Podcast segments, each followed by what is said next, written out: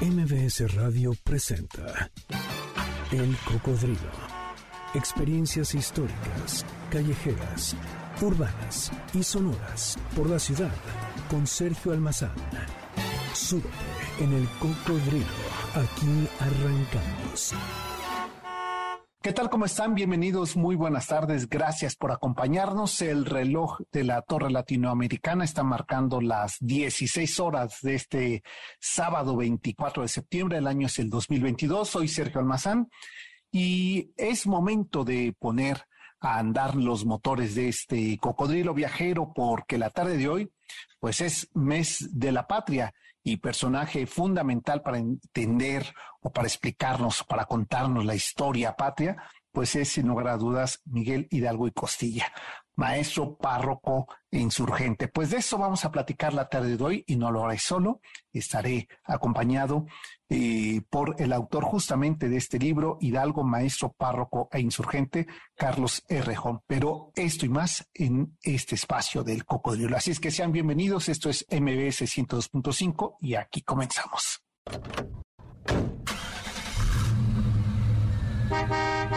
Hidalgo, el maestro, el párroco, el insurgente.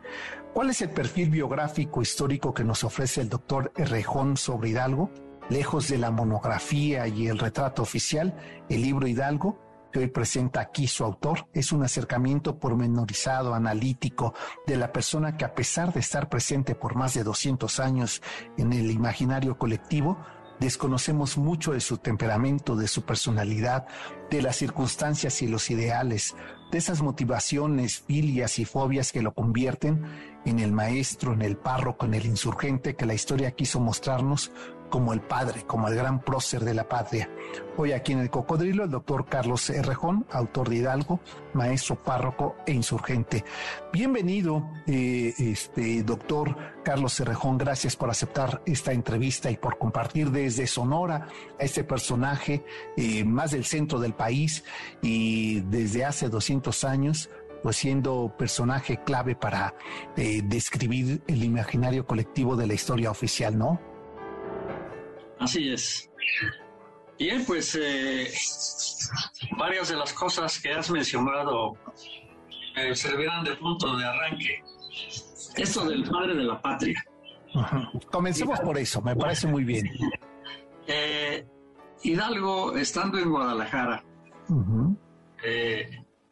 allí promovió, Hidalgo Insurgente, promovió la creación del primer periódico insurgente llamado El Despertador Americano. El Despertador. Cuyo redactor fue Severo Maldonado. Claro. Eh, pero, eh, pues en general los artículos estaban supervisados por Hidalgo. El último número ya no, porque estaba él aprestándose para la gran batalla de Puente de Calderón. Y en ese último número, sin embargo, él dejó dicho indudablemente que hicieran una relación puntual de datos estadísticos de los Estados Unidos. ¿Qué tal? Porque él y los demás miembros de la cúpula insurgente veían que no podían tener éxito en la lucha si no contaban con un apoyo exterior. No tenían suficientes armas, no tenían suficientes relaciones, en fin, de manera que es muy significativo. Entonces, eh, esa misma ida después hacia los Estados Unidos, pues era en búsqueda de la alianza, de la solicitud de ayuda que querían de allá. Habían mandado incluso a un embajador ya con sus documentos, pero no pudo llegar porque lo apresaron los realistas. No. Pero lo importante de ese número, además de esto que acabo de referir, es que ya se le nombra allí a Hidalgo padre de la patria. Es decir, estando vivo todavía. ¿Qué tal? Estando vivo, ya se le reconoce en ese número como padre de la patria, de manera que no es una invención de los discursos septembrinos decimonónicos o de Carlos María de Bustamante el hermoso historiador de la insurgencia, sino que ya viene desde entonces. Y lo que llama la atención es que, pues en realidad eran muy pocos los meses que había estado Hidalgo en esa, en esa ruta, en esa campaña. Claro. Porque empieza en septiembre, ¿verdad? Y ya para el 21 de marzo lo toman preso en Acatito de, de Baján en, claro. 1811. De manera que son unos meses, nada más. Unos meses. Nada más, no, no alcanza a ser un año. Y después sigue vivo, pero ya preso durante meses hasta su ejecución a fines de julio de 1811. De manera que llama mucho la atención que a pesar de la cortedad del tiempo, ya se le haya dado ese, ese, ese, claro, ese tipo. Quizás el que lo hizo fue el mismo Severo Maldonado, pero se convirtió indudablemente en resonancia de lo que muchos otros ya deseaban. No todos, no todos. Claro. Es decir, claro. ¿quiénes estaban de acuerdo en eso? Pues yo pienso que a pesar de, de sus reservas, Ignacio Rayón, desde luego, que lo nombró casi como su primer ministro, Ministro. ¿verdad? a Ignacio Rayón. Y posteriormente, aunque ya se sabía, de la afiliación de Morelos. Claro. Estos dos importantes herederos Hidalgo, Ignacio Rayón y Morelos. Entonces, eh, es ellos los que realmente van a concordar en que a Hidalgo se le dé ese, ese título de padre de la patria. ¿Por qué? Porque es el que decide a lanzarse a la lucha. En la Nueva España estaba muy vigilada por el gobierno realista, Real. que significaba la perla más preciosa de la corona, de donde sacaban más Claro, recursos. más recursos, claro. Entonces, este, la vigilancia para prevenir cualquier levantamiento que ya se veía venir, ya se veía venir. Estaban muy atentos las autoridades españolas. Eh, ahora, lo que no hay que olvidar, y es el, es el contexto grande, que repercute naturalmente en la historia nacional y en la biografía, son las guerras napoleónicas. Exacto. Estamos eh, a principios, pues, del siglo XIX, 19. Ujú. cuando, cuando en esos años España se ha convertido a la fuerza ¿sí? en aliada de la Francia napoleónica. ¿Por qué? Porque en un principio se declaró la guerra de España contra Francia por la ejecución de Luis XVI, si era primo hermano de Carlos IV. Entonces vino la alianza, sí, pero esa alianza fue debida a que España fue derrotada por Francia y lo obligó a aliarse con ella contra Inglaterra. Entonces, es en ese, en, e- en ese contexto en donde a pesar de que había Inquisición y a pesar de que había ese intento de estar atentos a una revuelta, eh, la, la propaganda de la Revolución Francesa ¿eh? Ujú. y Napoleón Bonaparte fue un sucedáneo de alguna manera de la Revolución Francesa. Entonces ya era imparable. Pero de todas maneras se esforzaron. Ahora, con el pretexto de prevenirse de una posible invasión de los ingleses, eh, las fuerzas militares de la Nueva España y las milicias, etcétera, ¿no? se fueron congregando en distintos lugares, sobre todo del oriente, en Jalapa concretamente. Ahí estuvo Allende, ahí estuvo Allende y otros. Entonces, esto ya fue promoviendo y provocando una posibilidad de un levantamiento. Sin embargo, cuando el virrey supo que Allende, virrey arzobispo en ese momento. ¿verdad? Que Allende andaba con algunas ideas, lo mandó llamar, pero lo trató benignamente. Sí, le llamó la atención, lo regañó, pero Allende obviamente siguió con la idea y promovió la conspiración de Querétaro, a la cual fue invitado Hidalgo. Hidalgo que ya desde mucho antes de Allende, ya desde fines del siglo XVIII, Hidalgo, considerando precisamente la independencia de los Estados Unidos, veía que acá era mucho más, había mucho más razones que las que habían tenido los angloamericanos para independizarse.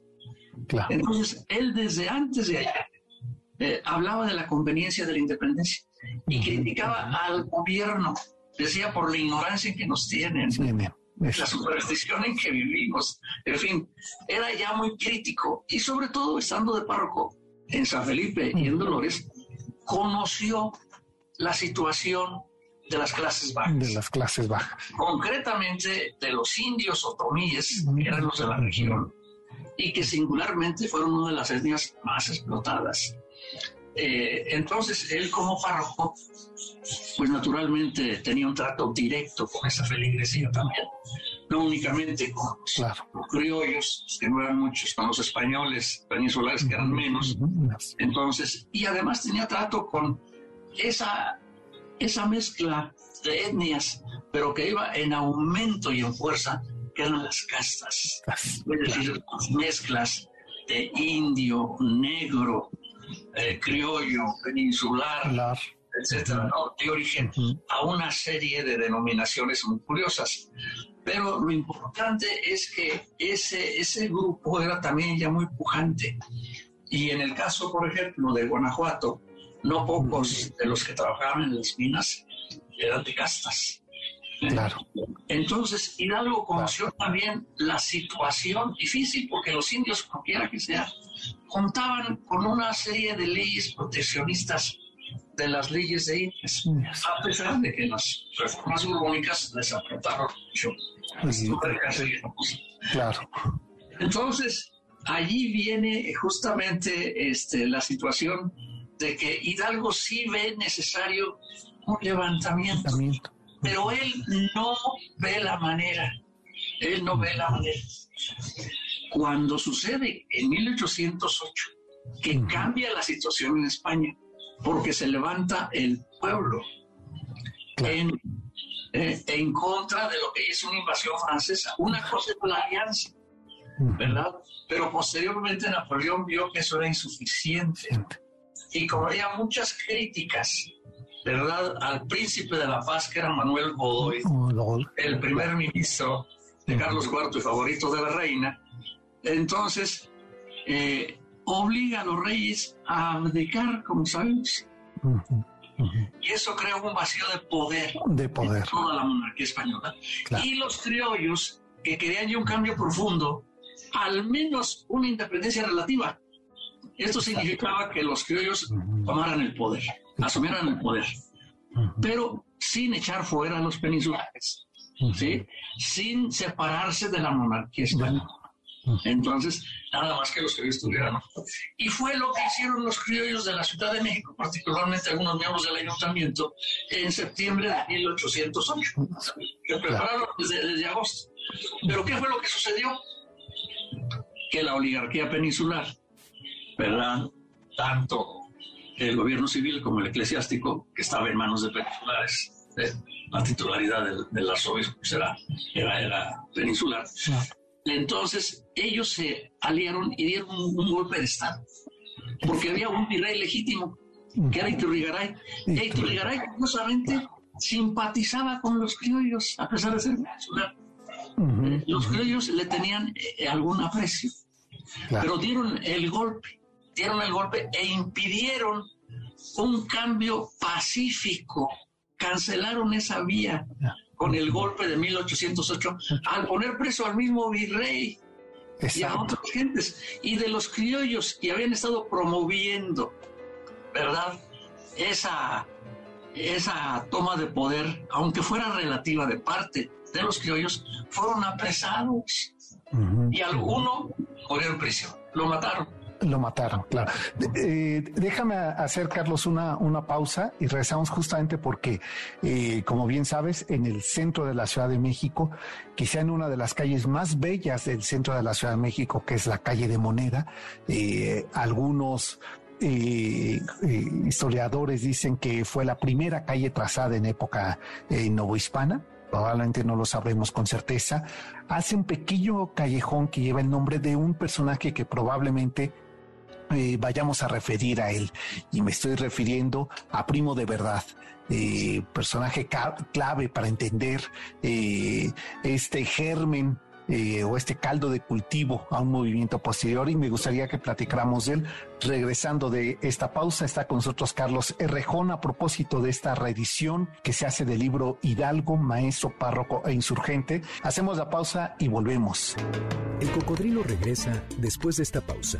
No te despegues. MBS 102.5 ya estamos de regreso. Sigamos recorriendo la ciudad en el cocodrilo con Sergio Almazán, aquí en MBS 102.5. Ya estamos de regreso y está con nosotros Carlos Cerrejón. Estamos escuchando eh, música de Melesio Morales a propósito de esta revisión también musical que estamos haciendo de ese siglo XIX, que es otra manera de contar la historia a través de la música y que nos sirve eh, como escenario para seguir conversando con Carlos Cerrejón en este libro Hidalgo, Maestro, Párroco e Insurgente. Y nos todavía no entramos al 1810, nos quedamos en ese 1808 que en Reforma y Bucareli tenemos una referencia de, este, escultórica de, del maestro Felgueres, Puerta 1808, y que hace referencia justo a este momento que nos describías, eh, Carlos, antes de la pausa, y que yo te decía, hoy seguramente vamos a llegar a un personaje que a mí me ha resultado fascinante y que me parece que, que requiere en esta revisión historiográfica de previo al movimiento de, independencia, dedicarle un, apartado en los anales históricos a Primo de Verdad, este hombre que me parece por muchas razones el leitmotiv eh, para encender una llama entre criollos, entre eh, grupos independentistas que va a desatarse en 1810. Eh, Pero ya nos dabas este contexto que, por supuesto, eh, un, grupo de, eh, de, criollos empiezan a gestar eh, lo que van a conocerse como juntas de conspiración, ¿no? Bueno, esas primeras juntas no fueron de conspiración, porque, eran de alguna manera abiertas. Abiertas, claro. Se daban, se daban, cuenta, ¿no? Pero lo que sucedió es que varios de esos promotores fueron encarcelados, entonces eh, eso orilló, A, la, a la creación de conspiraciones.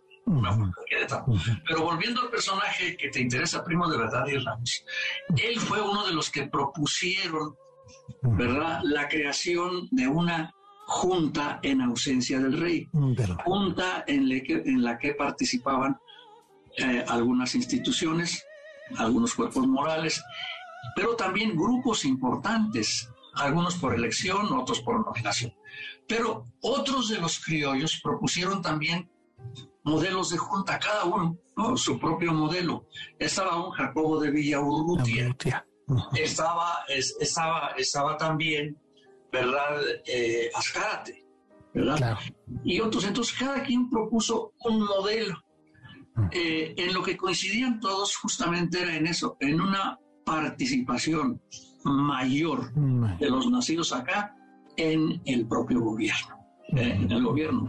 Es decir, que no fuera ya, porque había las juntas que se empezaron a crear ahí en la península en ausencia del rey, pero acá dijeron, bueno, vamos a hacer nuestra propia junta, Y con una mayor participación de los nacidos acá. ¿eh? Entonces, lo importante de Primo de Verdad y Ramos, entre todas las propuestas, es una de las más radicales, en el sentido de que dice algo que debió de ponerlos muy nerviosos a los oligarcas, ¿verdad? Que ah, tenía que haber una representación proporcional al número eh, de los no hispanos. Y dice, tiene que haber una representación muy importante casi mayoritaria. ¿Sabe de quién? De los indios. De los indios, claro. Entonces esa, esa, esa propuesta, Vaya provocación. Esa, esa propuesta de Ascarte era verdaderamente revolucionaria, ¿no? Sí, es lo que les puso claro. punta a los oligarcas. Por eso a él, a él, ¿verdad? lo mataron en prisión. Lo mataron en prisión. Que claro, taparon, trataron de tapar aquello y que no, que que se suicidó. Y luego, otro de los promotores, que no era miembro del ayuntamiento, pero que simpatizaba con todo este grupo, era un mercenario peruano, Fray Melchor de Talamantes. Y que era el que tenía, pues, muchas ideas políticas muy interesantes y que las plasmó en varios escritos, ¿verdad? De la mayor importancia, donde propone un congreso, ya un congreso, sino un congreso. Una diferencia. Él propone un congreso más representativo, muy grande, etcétera. Y además, ¿verdad? De Talamantes sí habla de manera más puntual de una independencia absoluta. Exacto. Como una alternativa. ¿eh? No es la única cosa que propone, ¿verdad? Pero dice, en caso de una tiranía, en caso de que el gobierno peninsular, este, etcétera, entonces sí se puede dar una independencia absoluta. O sea, él sembró ya la semilla, Fray Melchor. Claro. Ya él también lo, lo pusieron preso y lo encerraron en los calabozos de San Juan de Uruguay, donde murió. Pues prácticamente lo mataron también. Lo mataron. Entonces, a Hidalgo y a otros, esta cancelación de la vía pacífica, esa prisión y muerte de varios de los promotores, ¿verdad? Los encendieron en una justa ira, digamos. Y sobre todo también porque tuvieron el descaro, las autoridades peninsulares, de que para justificar ese golpe de Estado, en el periódico oficial del gobierno virreinal, la una vez que tenían en la cárcel a, a detenido, pues lo tenían detenido, ¿verdad? Y los demás en esa situación que mencioné, dijeron que lo habían hecho en nombre del pueblo. Del pueblo. El golpe de Estado tuvieron ese cinismo sarcástico de decir que lo habían hecho en nombre del pueblo. ¿Por qué tomaron eso? porque los mismos criollos promotores de esa independencia relativa decían es que los ayuntamientos somos representantes del pueblo en ausencia del rey. Y trajeron aquellas tesis que venían desde la Edad Media, no de los enciclopedistas franceses, por las cuales, ¿verdad? El pueblo le daba eh, la autoridad y legitimaba al rey. Entonces sacaron a cuento esos principios ¿eh? y el gobierno virreinal intruso. ¿eh?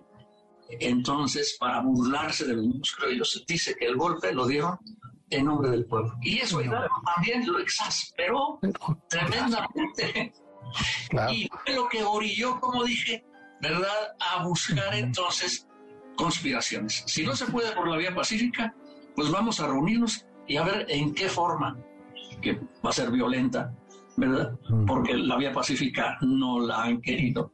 ¿eh? Claro. Eso es lo que dio origen. Ahora, Hidalgo en un principio mencioné que él pues simpatizaba con la idea de la independencia, ¿verdad? E incluso la propagaba de alguna manera, pero eh, no veía la forma, no veía la forma. Cuando en 1808 pasa eso, entonces sí se interesa. Y como ya desde antes era amigo de Ignacio Allende, en atención a que tenían aficiones parecidas en relación a la, a la ganadería y a la tauromaquia.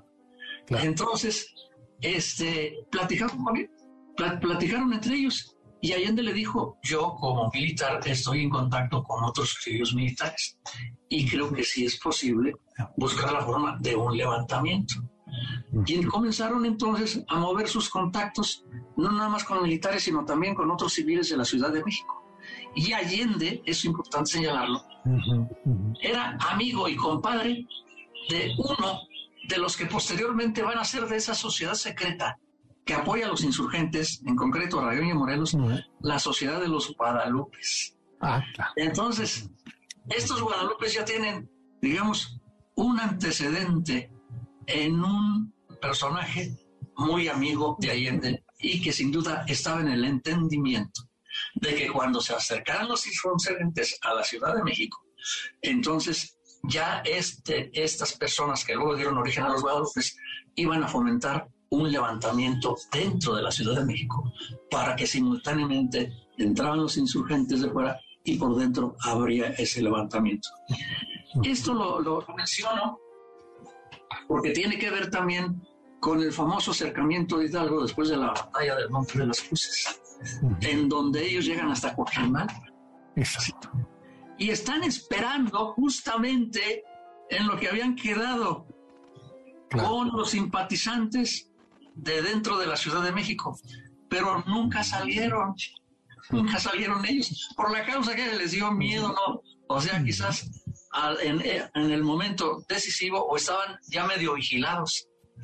Entonces, esa fue la razón, quiero adelantar eso, por la que no se decidieron los de la cúpula insurgente, que estaban a un paso de la Ciudad de México, a entrar. A entrar a la ciudad. No contaban ya con ese apoyo interno y entonces también tuvieron serias dudas de que a pesar de la multitud que traían, fueran derrotados. Y es que en realidad esa, esa victoria de Monte de las Cruces fue una victoria de las que se llaman pírricas. ¿Por qué?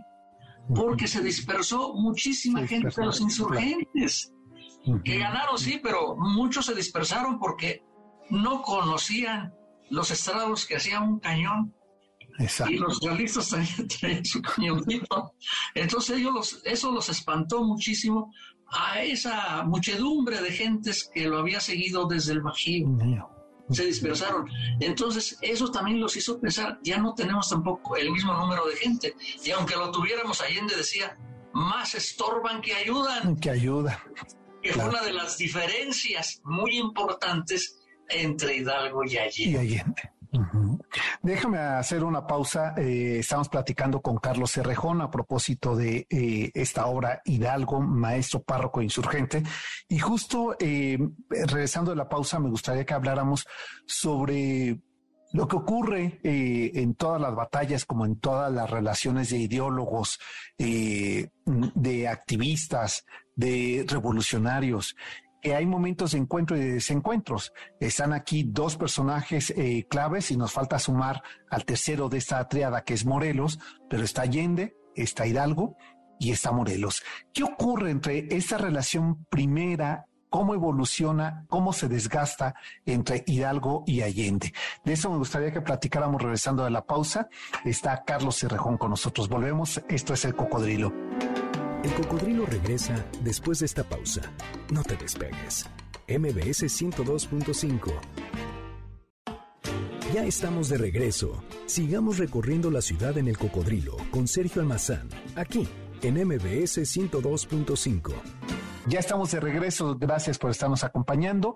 Estamos escuchando en el piano de la maestra Silvia Navarrete este tema de aires eh, nacionales eh, a propósito de la música del siglo XIX que acompañó ese proceso de transición de independencia de México. Y nos acompaña eh, aquí en los micrófonos de MBS Carlos Herrejón, autor de Hidalgo, maestro, párroco e insurgente, editado por Debate. Y antes de la pausa, te preguntaba, eh, Carlos, sobre esta relación que nos has descrito eh, muy bien, una relación eh, de complicidad, de acompañamiento en un primer momento entre Allende e Hidalgo y después ocurre algo, ¿no? Una ruptura de estas visiones, de cómo entienden los principios de la independencia. ¿Qué pasa con ellos? Mira, lo que sucede es que Hidalgo y Allende eran amigos, muy amigos eh, ya dije, ya dije en, razón de que incluso Hidalgo había bautizado padrino también de, de una sobrina de Allende, una sobrina. De Allende de Domingo. En fin, la relación de Hidalgo con los Allende era, era fuerte.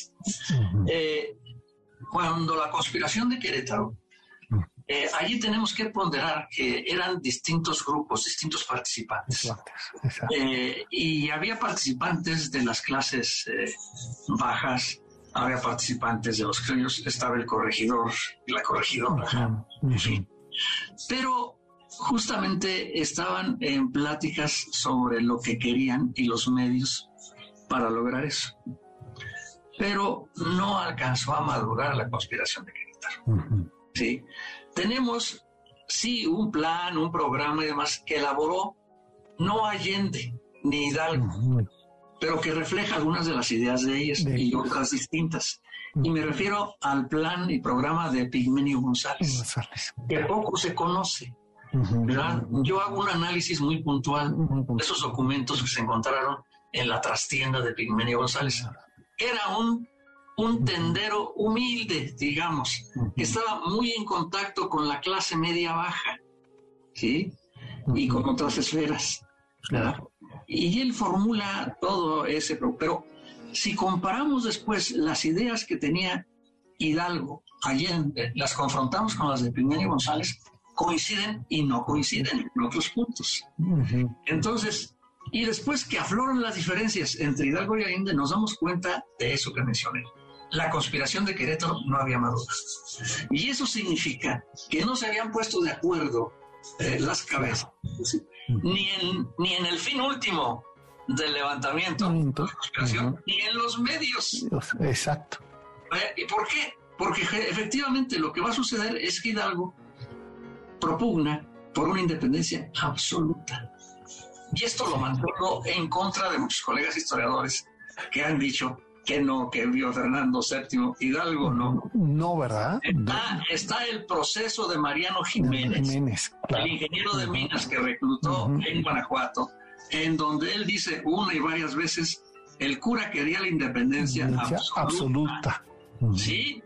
Pero ¿por qué entonces vía Fernando VII? Porque Allende sí. Allende sí estaba en esa línea. ¿Ok?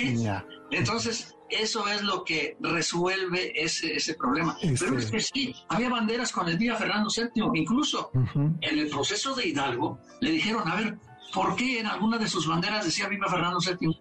Y él dice, bueno, yo no mandé ponerlo, ni mandé quitar. ¿Y por qué no lo mandó quitar? Pues porque mucha gente seguía a las, con esa idea de la veneración al rey.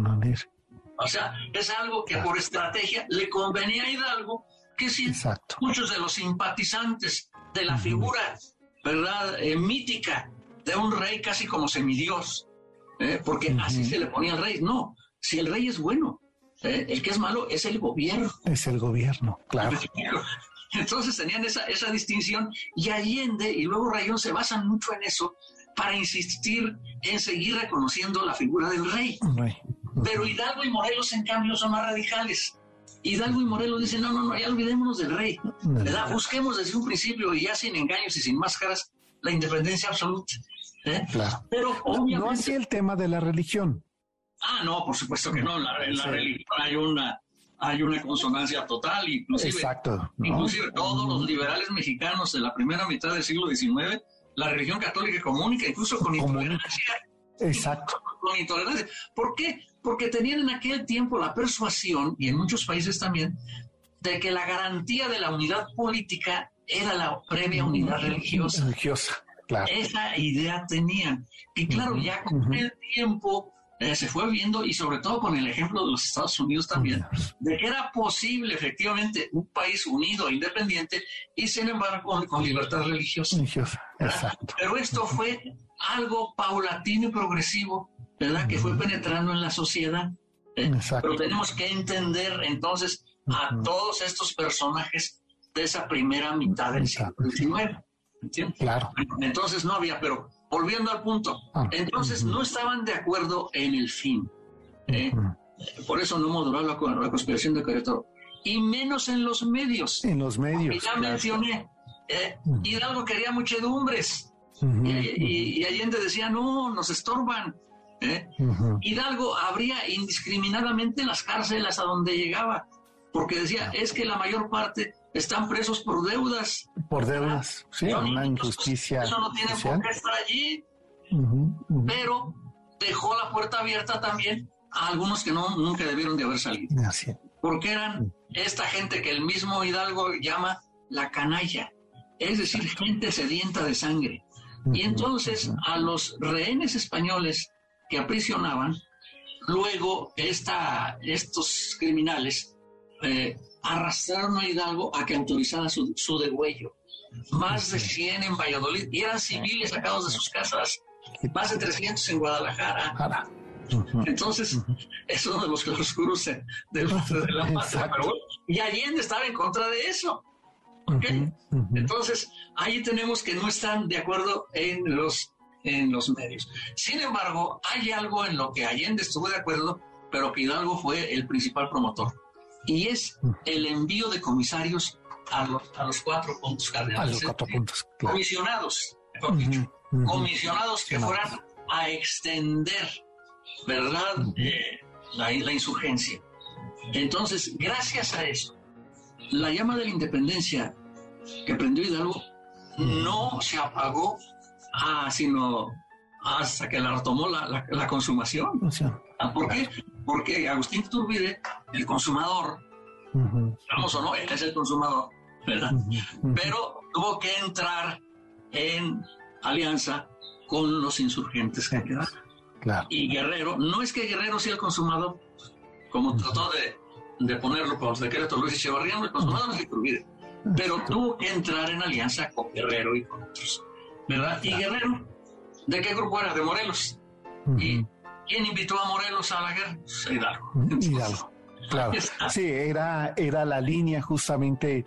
A ver, no sé si la palabra, eh, Carlos, sea la línea eh, radical o, digamos eh, de carro completo, ¿no? sí, hay una, hay una continuidad. Hay una continuidad. También hay una continuidad. Ahora, también en el grupo de, Rayón hay una cierta, hay una cierta continuidad, pero Rayón sí se empeñó demasiado tiempo en tratar de ser fidelista. No fue sino hasta 1814, fíjate, cuando el rey vuelve de su cautiverio de España y decreta la abolición de la constitución de, la Entonces se les abre los ojos a estos fidelistas a estos autonomistas criollos, ¿verdad? Y que dicen, no, no, pues sí queremos independencia absoluta. No, pues sí, exacto, sí, sí, sí, sí, tenía razón. Tenía, tenía, razón Hidalgo, tenía razón Morelos. Claro. Y entonces, en ese famoso, me adelanto, manifiesto de Purbarán, ahí tratan de, de, justificarse, pero con una distorsión de la historia, pero eso pertenece más a Morelos que a Hidalgo. Eh, de todas maneras, este, entonces, ahí ves que no estaban muy de acuerdo pues ni en los fines ni en los medios y por eso viene la diferencia. Y entonces lo que sucedió eh, la, noche entre el 15 y el 16 es que cuando llega Aldama y está Allende ahí con Hidalgo y este, lo despiertan a Hidalgo y la conspiración fue descubierta y entonces Allende y Aldama comienzan a decir qué vamos a hacer. Dice, vámonos, vámonos a Estados Unidos, vamos a huir. Hidalgo no dice nada. Hidalgo se está calzando ¿verdad? Sus calcetas y los poniéndose los zapatos, y es cuando se levanta y dice nada, ¿verdad? Aquí ya ha sonado ya la hora de la libertad y vamos a tomar presos a los gachupines. Y entonces comienza a dar una serie de órdenes y Allende se queda paralizado. Entonces es cuando Hidalgo toma todo el poder. Todo el poder. Es muy importante. En un principio Allende había insistido en que Hidalgo fuera el jefe político, pero él se había reservado el mando militar. E Hidalgo, sin embargo, sí le dijo, organiza todos los pelotones, ¿verdad? Organiza a la gente. Pero el que daba las órdenes supremas era Hidalgo desde ese momento en que Allende flaqueó. ¿Sí? Posteriormente, cuando vio que Hidalgo estaba haciendo cosas que no le parecían a él ni a Dama ni al grupo de los insurgentes. insurgentes. Entonces trataron de, de, detener. No, pues no, no. Eh, pero Hidalgo no les hizo caso. Y en Celaya Hidalgo ya es aclamado capitán general de los claro, Sí, no, no, no. Y, Allende es el teniente general, Aldama Mariscal y así. Pero luego, este grupo de militares empieza a conspirar contra Hidalgo. Contra Hidalgo. Y se ponen de acuerdo en Acámbaro cuando Hidalgo va justamente hacia Monte de las Cruces, pero antes pasa por Acámbaro. Y ahí entonces, de plano, ya están ellos decididos a quitarle el mando. Hidalgo se da cuenta. Y como zorro como era, dice, ah, muy bien, muy bien, este, vamos a promover aquí. De hoy en adelante, eh, don Ignacio Allende será el capitán general. Ah, se quedan militares. Y Ignacio Aldama será teniente general y el otro tal, tal. Y yo, generalísimo. ¿Qué tal? ¿Qué tal? Déjame, me quedo con esa frase, ¿eh? porque justo te iba a preguntar sobre en qué momento, quién le da el mote, cómo ocurre. Ah, claro, él, lo que pasa, de autonomarse. Él, tiene, preparado también a una serie de gente que lo sigue incondicionalmente. Lo va a seguir. Y son los que reclaman generalísimo. Entonces lo que eran los otros se quedan pues, con la saliva. Con la quejaba, claro. Déjame hacer la pausa y regresamos justo en este último bloque para hablar de, eh, de esa transición, de cómo eh, la propia, el propio movimiento insurgente les lleva a cada uno a, eh, a, estas tentaciones, pero también a esta visión futura de, de, que no hay que dudar, no hay que tener mano frágil para un movimiento que ya es indetenible Está con nosotros eh, Carlos Cerrejón, estamos hablando sobre Hidalgo y en realidad todo este movimiento y este grupo eh, primero que inicia un movimiento que 11 años más tarde eh, daría fruto a lo que se conoce como la independencia de México. El cocodrilo regresa después de esta pausa. No te despegues. MBS 102.5 ya estamos de regreso. Sigamos recorriendo la ciudad en el cocodrilo con Sergio Almazán, aquí en MBS 102.5. Ya estamos de regreso y estábamos escuchando eh, música del siglo XIX, en maestro Melesio Morales, ahora en esta pausa que hacíamos, eh, a propósito de ese contexto decimonónico que le da origen a lo que más tarde será la construcción de la nación. Carlos Cerrejón, autor de Hidalgo, maestro párroco insurgente, ¿estarán de acuerdo ustedes que nos han seguido durante toda esta hora? que imposible en una en menos de 60 minutos poder abordar lo que eh, eh, este autor ha hecho con eh, cerca de 500, 700 páginas de esta investigación que entrega en un libro como es este de Hidalgo, Maestro Párroco Insurgente, con lo cual eh, quiero comprometerte antes de que nos gane el tiempo, eh, Carlos, a una segunda visita a este espacio para que sigamos hablando de la figura de Hidalgo. Por lo pronto nos quedamos antes de la pausa en ese momento de un hombre acostumbrado a las multitudes como religioso eh, le, gustaba el púlpito religioso y convocar y además el escenario de ese bajío le permitía una figura pública, por decirlo así, ¿no? Y por otro lado, ya en medio del movimiento revolucionario, ese autodenominación eh, que se hace Hidalgo, ¿no? Eh, de generalísimo, es también una provocación, ¿no? Por un lado es marcar una distinción de quién es el eh, el padre ejecutor de este movimiento y por otro lado marcar la distinción entre quiénes son unos y quiénes son otros. Eh, ¿Cómo se lee este, eh, este autonombramiento de generalísimo? ¿Cómo se lee a la distancia? Bueno, pues justamente que todo movimiento que convoca multitudes sobre todo, pues crea un poder. Y y luego se da la lucha por ese poder. Claro. Entonces, es lo que sucede también en la Copa Insurgente. Es una lucha por el poder. Sí, y, justamente pues, estamos viendo, ¿no? Entonces, eh, hay que ponderarlo también a la luz de otros sucesos de la insurgencia. Mire, después del Monte de las Cruces viene Aculco. ¿eh? claro. Y en Aculco, pues también son derrotados los insurgentes.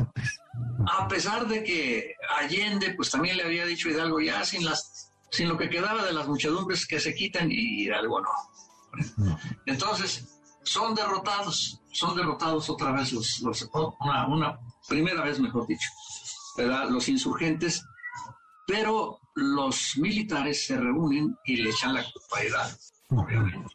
Se reúnen y entonces, después de la derrota, los militares, Allende al frente de ellos, y con otros de los que los habían seguido, pero a caballo, sobre todo, eh, se van a defender Guanajuato, porque naturalmente ven que Calleja después va a ir a tratar de reconquistar conquistar Guanajuato, está hablando de los insurgentes.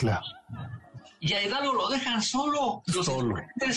lo dejan con cinco gentes, ¿sí? Como diciendo, ahí está, ahí está. a ver qué le pasa, ¿no? Entonces Hidalgo se interna en la sierra y con esas poquitas gentes, ¿eh? caminando casi día y noche, como pudiera, ¿eh? cambiando algún caballo y demás, llega a Valladolid. Y en Valladolid ¿eh? comienza él a rehacerse, sin Allende.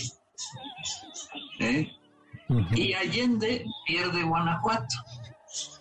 Hidalgo se rehace en Valladolid y sabedor de que el amo Torres, eh, uno de los simpatizantes y comisionados, ha tomado Guadalajara, que invita a Hidalgo que vaya para allá. Entonces Hidalgo, rehecho ya, y habiendo formado un nuevo ejército en Valladolid, pero ya sin las muchedumbres del Bajío, ya son sobre todo gente de a caballo. De a caballo ¿entiende? Entonces, y se va para Guadalajara. Eh, en el Inter hay un intercambio epistolar donde Allende se queja mucho de Hidalgo. ¿eh?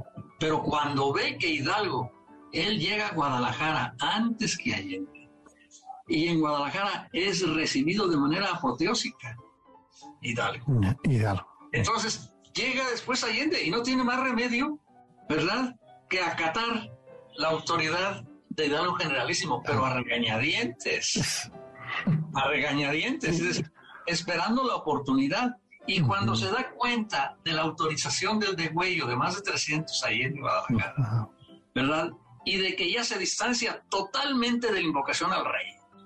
Porque estando en Guadalajara, ¿eh? al llegar lo ponen en un dosel. E Hidalgo se da cuenta que atrás de él están colocando algo, se voltea. Y es un retrato de Fernando. Es un retrato y dice algo, quítenlo, quítenlo. Ahí ya no tiene reparo en... Eh...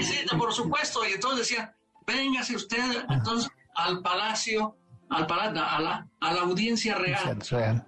¿Cuál audiencia? Es audiencia nacional. Y nada de las cajas reales de las de Hacienda, cajas nacionales. nacionales. Y los nuevos funcionarios que tenían que poner un juramento. El rey dice, no, juramento por la América. ¿eh? Entendieron América, no España, no es que no le quería decir una España, tenía connotación Entonces, ahí ya lo vemos claramente y además públicamente dice, incluso hay teólogos que autorizan un levantamiento armado en determinadas circunstancias. Se está refiriendo a la corriente que él conocía de Francisco Suárez, de Francisco Suárez. Español, del contractualismo, etcétera, ¿no? Y que en determinadas circunstancias eh, legitiman y declaran lícita una insurrección dentro de muchas condiciones.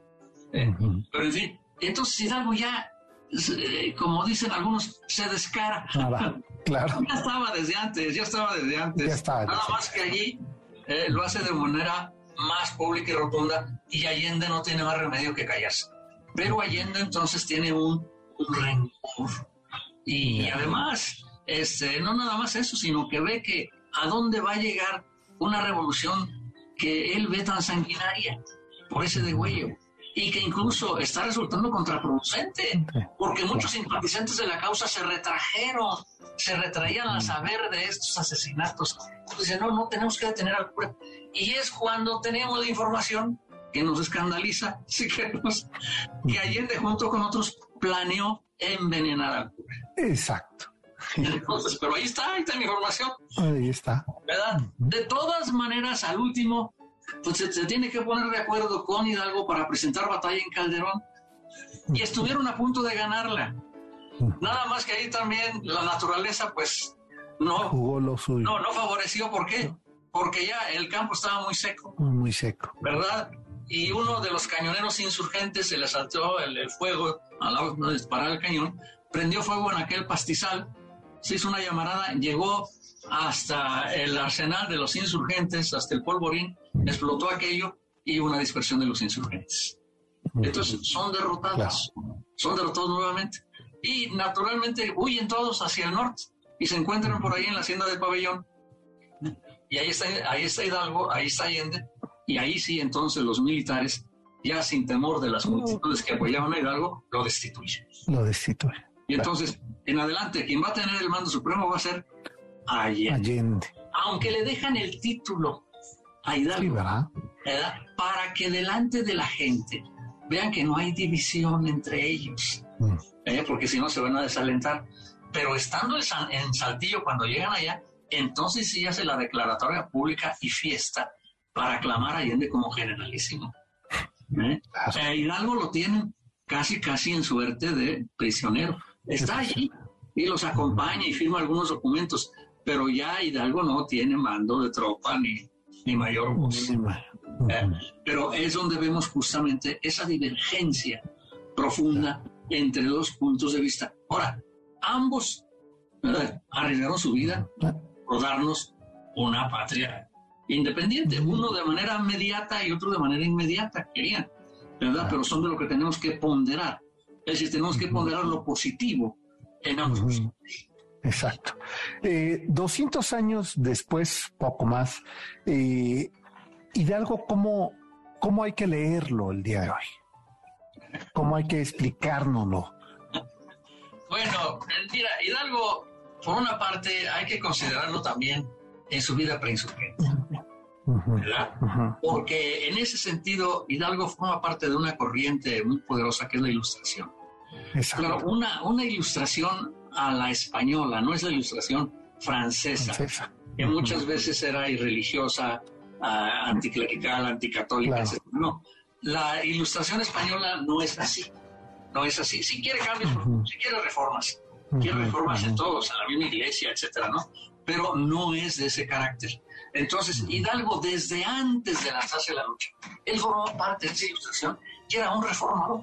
Por ejemplo, en los estudios, él hizo un cambio profundo en los estudios siendo profesor y luego rector de San Nicolás, el Colegio de San Nicolás. Entonces, y él estaba sobre todo eh, tratando de que hubiera un conocimiento más crítico de la historia, de la Biblia, de, la Biblia. de los escritores antiguos, etcétera. Entonces, en ese sentido, Hidalgo ya es un precursor y en ese sentido, metafóricamente si queremos, es un revolucionario.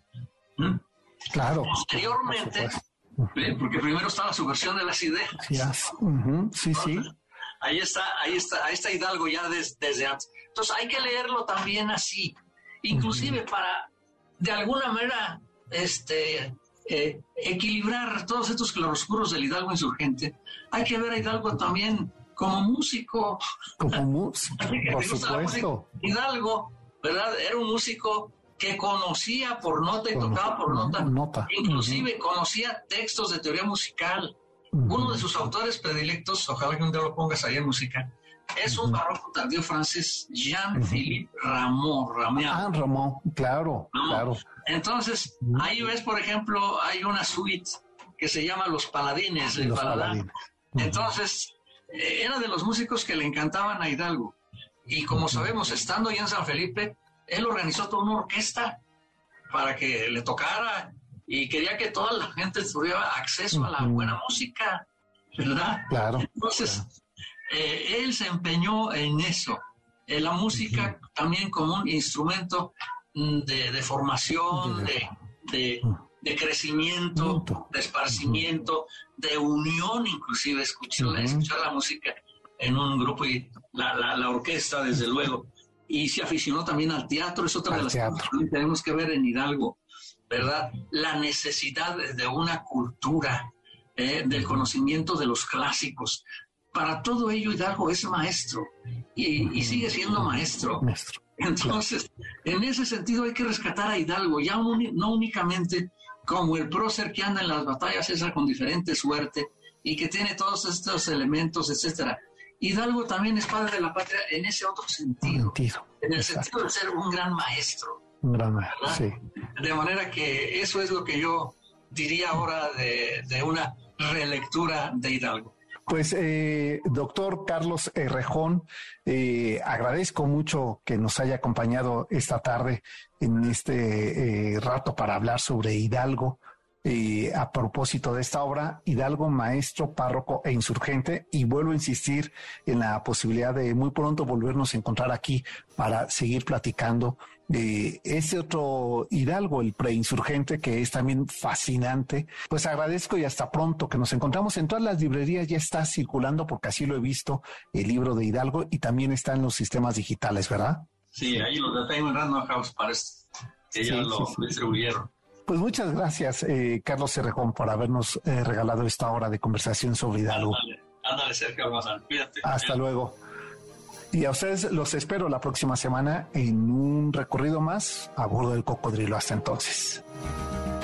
MBS Radio presentó El Cocodrilo. Experiencias históricas, callejeras, urbanas y sonoras por la ciudad. Sóbete en el cocodrilo. Nos escuchamos el próximo sábado aquí en MBS 102.5.